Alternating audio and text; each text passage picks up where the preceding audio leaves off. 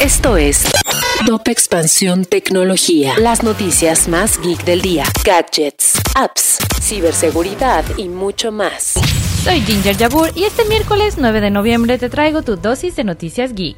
Tecnología. Bit, la plataforma de movilidad, dice adiós. Después de 11 años de su fundación, el día de ayer la empresa informó a sus usuarios argentinos, peruanos y mexicanos que saldrá del mercado a partir del 9 de noviembre. La compra de Activision Blizzard por 69 mil millones de dólares por parte de Microsoft podría estar en riesgo. Esto porque la Unión Europea inició una investigación sobre la operación, pues le preocupa que la propuesta pueda reducir la competencia en los mercados de distribución de videojuegos para consolas, computadoras personales y de sistemas operativos para PC.